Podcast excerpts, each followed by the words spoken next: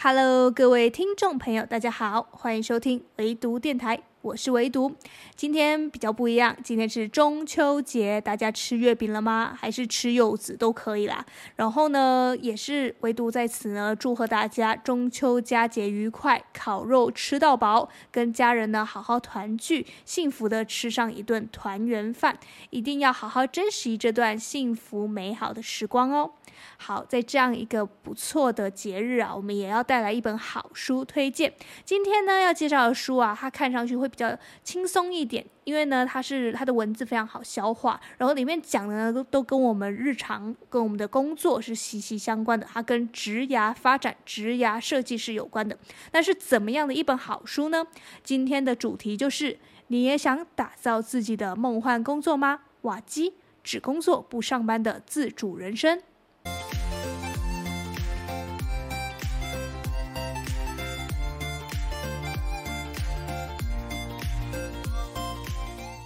相信刚刚那个问题一提出来之后，应该有很多人举手说：“我我我我当然想要打造自己的梦幻工作啦。”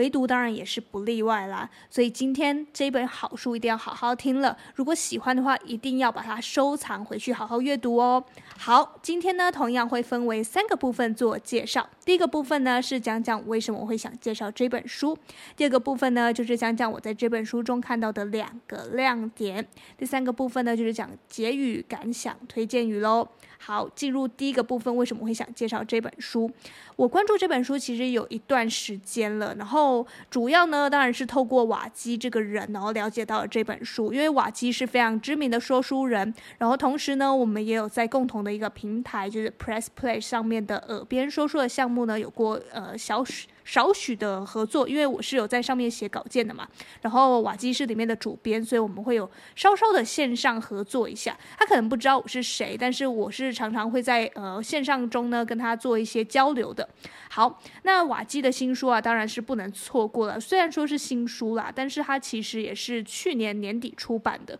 也不算新了哈。但是它一直都是在畅销排行榜，以及是很多很多朋友呢，就是就连我身边的朋友，就是都有看过他们平常都不看书的哦，但都至少知道或者听过这本书，可见它是非常的有名、非常畅销，大家都知道的一本书哈。好，只工作不上班的自主人生呢，首先我先讲讲它的书风，非常的我觉得很亮眼的蓝色，是一个我觉得很喜欢的，而且跟整个瓦基的形象是非常。息息相关的，因为他整个人散发的气息就是一个沉稳的蓝，然后这个沉稳的蓝呢，又不是那种深蓝，深蓝会有一点忧郁的感觉，可是瓦基给人的感觉是比较温柔的，比较温和的，比较属于很好亲近的那种蓝，所以它的这个书封的颜色呢，让人觉得，哎，这个就是一个我触手可及的一本书，所以呢，这样的书封设计让人觉得特别的不一样。只工作不上班的自主人生呢，呃，也非常的浅显易懂，但是呢，你可能会想说，工作跟上班又有什么差别呢？只工作不上班到底是在讲什么呢？其实瓦基所要表达的意涵，就是在讲说，我们要为自己所热爱的事情工作，但是不是像那种朝九晚五打工人的那种，呃，打卡人生一样，就是呃，我像个机器人一样，哎。天天的都很早出门，很晚回家，日日出而作，日落而息，然后就是呃日复一日的，当然不知道自己在忙什么，你那个就是叫做上班。是为了赚钱，但是呢，你的工作可以选自己热爱的。当你从事自己热爱的事情之后呢，你就不会觉得自己是一个打工族或者是打工人，你反而是觉得是为了自己热爱的事情而坚持而努力，所以获得那个成就感是远远超出于你的薪资的。薪资是可以量化的，可是你的成就感是无法量化的。当你去实践了自己所擅长的或者喜欢的事情的时候，那个成就感当然是爆棚的，是任何金钱。都难以衡量的，他所要表达的就是我们要好好的呢，去仔细想一想自己到底适合，或者是怎么样可以打造自己内心那股热爱，然后为了工作而工作，不是为了上班而工作。好。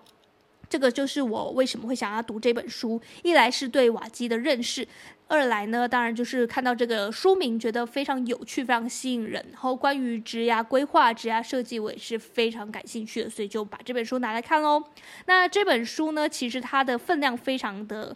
厚，就是呃，应该是说，我觉得他给的诚意非常足够哈，因为他整整的是三百多页啊，其实给我的感觉就是他的诚意满满，他是端出他自己所有的经验累积，所以想要告诉你说，怎么样一步一步一步的可以去实践自己的梦幻工作，自己的理想工作，所以这本书读来非常扎实，然后我读的也非常慢，因为我在里面看到很多很很让我引起共鸣的地方，因为主要是他是说书人，他也是一个非常喜爱推广阅读美好的人，所以我跟我的理念是相似的，所以我在看这本书的时候，就很容易带入自己的那份感觉，然后就很容易会被里面的一些坚持精神给打动。好，这个就是我一开始呢，呃，为什么会想介绍这本书，然后被这本书所吸引的部分。紧接着呢，我就是深入去了解了这本书里面的内容之后呢，就看到了两大让我印象非常深刻的亮点。这两大亮点呢，分别叫做北极星指标以及放弃框架。那我先从北极星指标开始说起。什么叫做北极星指标呢？北极星就是大家所熟知那个北极星嘛。那北极星指标到底是在指什么东西呢？它为什么对我们来讲是重要的呢？作者是这样讲的，啊，其实是这样说的哦。他说啊，许多戏骨的创业家说的北极星指标，指的是一家企业唯一重要的指标，指引着全体上下全部朝着同一个方向去迈进。举例来说。FB 也就是 Facebook，脸书的北极星指标呢，就是每月活跃用户。然后 Airbnb 啊，它的北极星指标呢是订房的总日数。WhatsApp 呢，它的北极星指标是传送的总讯息数。Uber 的北极星指标呢叫做每月搭乘数。你可以发现哈、哦，这些。非常有名的公司呢，都有自己一个非常非常重要、唯一关注的指标。你不能说其他指标都不重要，但是呢，所有指标都要围绕这个北极星指标而打转。你所有的行动，你所有的要去处理的一些方案、去规划的一些未来的计划，都是要围绕这个北极星指标而行动的。可以给你一个很明确的方向，你就知道说，哦，我现在走的这一步是为了什么，然后我现在努力坚持下来是为了什么，就。是会让你更心安，或者是说更具有、更聚焦一点，在你自己的任何行动跟规划上面。那瓦基就以自己为例呢，他的北极星指标啊，就是要提高他的呃电子报的订阅数。所以他的部落格也好，就是还有他的 podcast 也好，都是会引导他的用户、引导他的观众、呃听众朋友们呢去订阅他的电子报，而透过这个电子报，他就会知道真正去支持他或者真正的是喜欢他的文章的人到底是多少。那这些人呢的开信率有多少？然后呃。有多少人呢是愿意一直持续订阅的？这个指标是对他来讲非常重要的。那你也可以找到自己的可能你自己的工作的指标，你未来要经营的个人品牌的一个指标。除此之外呢，瓦基有在书中提醒各位，如果是也是从事自媒体创作者的吼，你一定要切记，你的北极星指标呢不应该是我们不可以控制的事情。就好比有些人会把自己的目标定定为我这一次。可能就是说，这一周我需要增加多少粉丝量，我的流量要达到多少，但这些其实是不可控的，你根本就不知道你这周到底能不能达成，这些都是很多不确定因素在的。所以呢，他不建议把我们把指标去放在这些我们不可控的因素、不可控的一些呃流量上面。相反的呢，你应该是要把这些焦点呢聚焦在自己可以掌控、可以努力、可以累积的，就像是电子报的订阅数啊，或者是。说你提供的这个产品的服务品质啊，或者是说产品的内容品质啊，你这个是自己可以掌控的，那你就是把这样可以掌控的事当做自己的北极星指标，会更好去经营。那这就是瓦基给我们的建议啦。我就是在看完之后呢，就反思了自己现在正在经营的这个唯独相关的一些，不管是课程也好啊，部落格也好啊，Podcast 也好啊。然后我就在想说，我的北极星指标到底是什么？然后我最终反思出来的一个结果就是，我今后的北极星指标会以。提高 Podcast 的收听率为主，因为我现在虽然也有在录 Podcast，但是我也有在写书评，然后我当然有在平其他平台写一些文章。那我会觉得说，我这样精力太分散了，所以。我在找到自己北极星指标是好好经营我的 podcast 之后，我就会知道怎么去把我的资源做好。分配，把我的精力要把更集中在哪个部分，这会让我觉得效率来讲，或者是说，呃，更多时间在好好提升 Podcast 的品质上是更好的，然后也会让我的听众朋友觉得有深深的感受到我的进步，感受到我的努力。好，这个就是我在看完北极星指标之后呢，对自己进行了一个反思。你当然也可以运用在自己的工作、你的职涯规划上面，要怎么样去找到你自己的北极星指标？我觉得这是非常重要的，至少你会知道自己今后要怎么样规划自己未来的方向，然后你就不会把太多的资源呢浪费在不必要的，或者说会让你分心的事情上面了。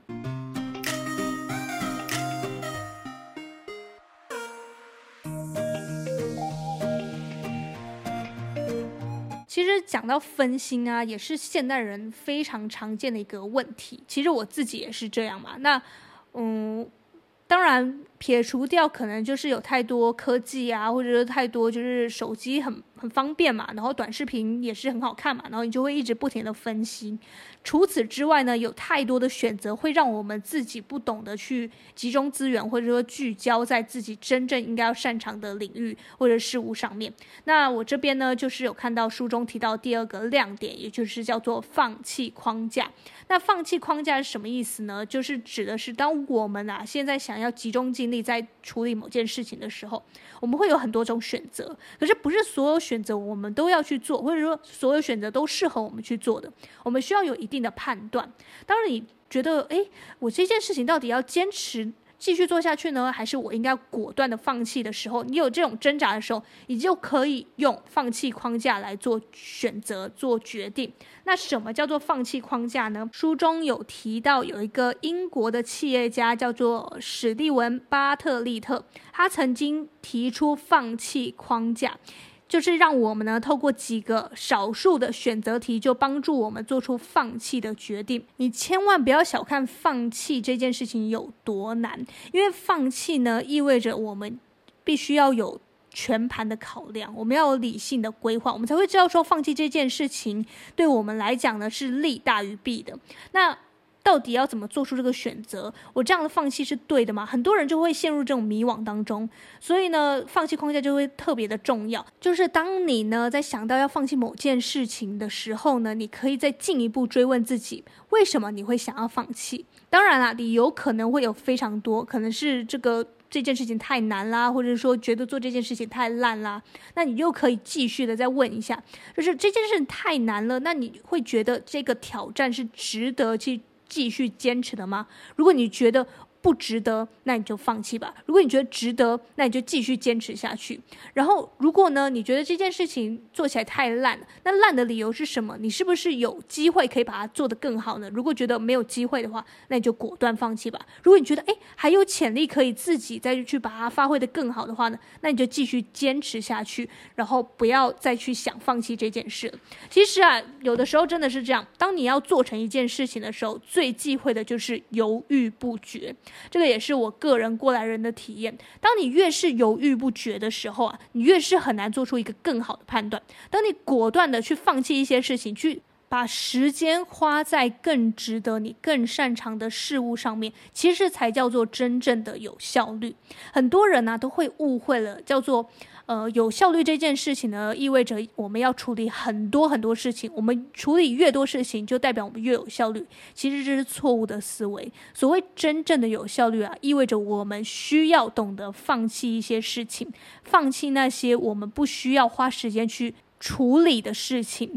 我们需要呢，把我们有限的精力花费在真的值得我们投入、我们更加擅长，或者是说利于我们自身成长的事情上。那瓦基呢，同样在书中提到自己的例子。他当初呢，在发展自己的说书事业的时候啊，也是运用了很多线上平台，比如说我们所有人都知道的一些呃，可能创作者会使用的平台，像是台湾人应该都知道的方格子啊、Matters 啊，还有 Medium 啊，还有 Twitter，还有 IG。FB，当然非常非常多的平台可以让我们自由的发挥自己的创作，这是很棒的一个时代的红利。但是同时呢，也让我们非常困扰，就是说我们到底最适合在哪个平台上发表自己的文章呢？那瓦基就是用了放弃框架呢来做一些抉择，就好比呢，他一开始的时候也是有把自己的文章放在了推特上面，但是呢，呃，去经营了三年之后呢，发现诶，好像互动人数也没有成长啊，然后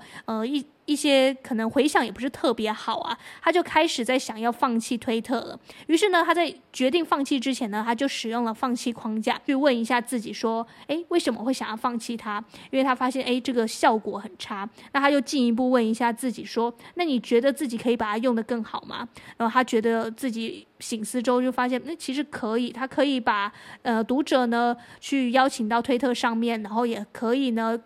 多多 po 一些这些读者们会感兴趣的话题，但是他又再进一步问自己说：所以你为了要把这个推特用得更好，所以付出更多努力是值得的吗？他就发自己又在想一想，觉得好像不太值得，因为他发现他自己的观众九成都来自台湾的，整体使用者的习惯呢都不是在。推特上面，因为台湾人用推特其实用的少啦，所以呢，他就觉得说这样的投资或者是说这样付出更多的精力在推特上面是不值得的，他就果断的呢放弃推特了。那我觉得这一整套的一个放弃框架是非常适用于我们，不管是在做一个人生的规划也好，或者工作的规划也好啊，都是非常好去使用的一个工具，就是当你。要决定说我到底要不要放弃的时候，你真的很容易会一时因为自己的情绪，然后去做出一个冲动的判断。那如果你使用放弃框架的话，你会知道说怎么样去理性分析现状。那你现在放弃当然绝对不是意气用事，因为你已经